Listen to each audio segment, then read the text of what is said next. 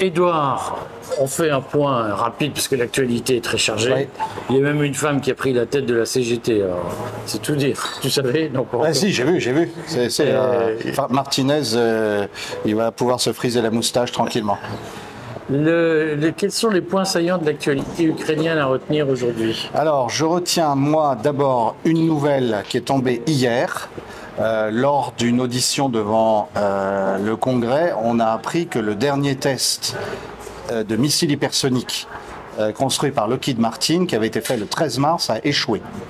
Alors le 13 mars, on se rappelle que c'était euh, quelques jours après euh, les six missiles hypersoniques envoyés par les Russes, en partie sur Kiev, sur, euh, sur un bunker à Kiev où il y avait un- un- une coordination de l'OTAN à, ce- à cet endroit-là. Donc on a en fait une situation tout à fait paradoxale, contrairement à ce que les gens pensaient au début de la guerre. Les Russes maîtrisent très bien la stratégie hypersonique. Ils vont par exemple fabriquer 200 Kinjal par an et euh, ils vont même sans doute en mettre à la disposition des Chinois qui, eux, commencent à développer mais peuvent pas encore les envoyer assez loin.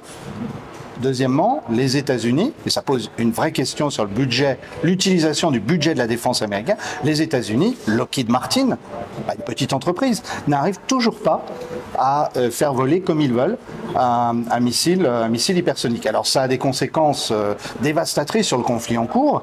Euh, si on se place du point de vue euh, américain, otanien, occidental, enfin, moi je serais, je travaille au ministère de la Défense à Paris, je me ferais du souci pour le camp occidental. Est-ce que nous, on arrive, nous Français, à faire voler des missiles hypersoniques? Non, on a développé la, la technologie théoriquement, enfin la, la théorie de, de- c'est Jean-Pierre Petit qui a été interviewé par le par le des stratèges, mais euh, pour l'instant, euh, comme en plus on s'en remet aux Américains pour la développer, on n'est pas capable, euh, on n'est pas capable de le faire. euh, ce qui veut dire que notre dissuasion va être un jour pleine de trous. Alors j'en parle avec des militaires qui me disent oui, mais on a toujours nos nos sous-marins nucléaires lanceurs d'engins qui eux sont silencieux, qui sont quasi autonomes au besoin.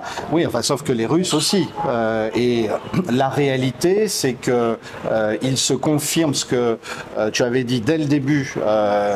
Euh, dès, je me rappelle très bien euh, fin février euh, dans le courrier des 2022. stratèges de 2022 que l'arme hypersonique, c'est elle qui, qui forme la toile de fond du conflit et qui, qui nous fait penser qu'au bout du compte, la Russie et la Chine neutraliseront les États-Unis, ne serait-ce que parce que c'est dissuasif. Si à partir du moment où on peut placer un sous-marin ou un, une, un bateau à, à quelques à 2-3 000 kilomètres des côtes américaines et menacer les États-Unis avec une arme qui est aussi destructrice que l'arme nucléaire mais qui n'est pas radioactive, ça veut dire que les Russes ont inventé un niveau de la dissuasion supplémentaire. Voilà, c'est ça qu'il faut qu'ils voir. peuvent avoir la tentation d'en tirer un profit décisif, déterminant pour euh, la suite du conflit?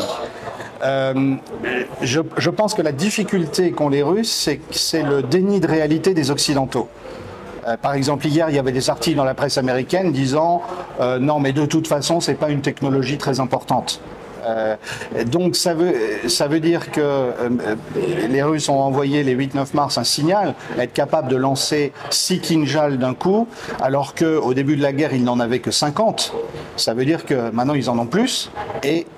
Ils disent en gros, parce que le Kinjal, c'est aussi quelque chose qui peut détruire un porte-avions. Hein, ils disent aux, Américains, c'est pas la peine de, continuer dans la surenchère. On parle même pas d'aller jusqu'au stade nucléaire. hein, c'est le stade d'avant.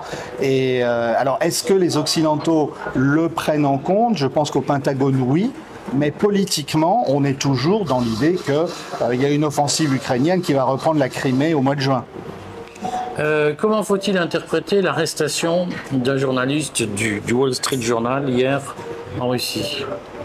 Bah, j'imagine, euh, j'imagine que euh, euh, journaliste américain a, a- a sans doute voulu faire son travail, c'est-à-dire enquêter sur euh, euh, des aspects de la société russe ou de la guerre qu'il connaissait et que l'État russe étant en guerre n'apprécie pas et donc ne laisse pas faire. Mais est-ce que les Américains feraient différemment s'il y avait un journaliste russe qui enquêtait et qui serrait d'un peu trop près certains aspects de, de l'effort de guerre américain? Pour moi, c'est pas c'est pas ça qui dit si la, la Russie est un État euh, libéral ou dictatorial ou je ne sais quoi. Je veux dire, un État en guerre, de toute façon, suspend l'État de droit. Ça, il faut bien le comprendre. D'ailleurs, que font les États-Unis euh, euh, au nom de la lutte contre le terrorisme depuis depuis 2001 avec le Patriot Act?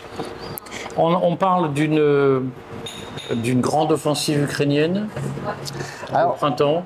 Oui, euh, effectivement, euh, j'en ai parlé hier dans mon, dans mon bulletin hebdomadaire, euh, écrit celui-là. Euh, J'ai un peu de mal à prendre ça au sérieux. Dans la mesure où euh, je vois que les Russes ont détruit euh, euh, trois armées ukrainiennes déjà, euh, celle de euh, celle de la euh, du, du début lorsqu'ils ont fait l'offensive simulée sur Kiev et qu'ils ont pris le sud de l'Ukraine.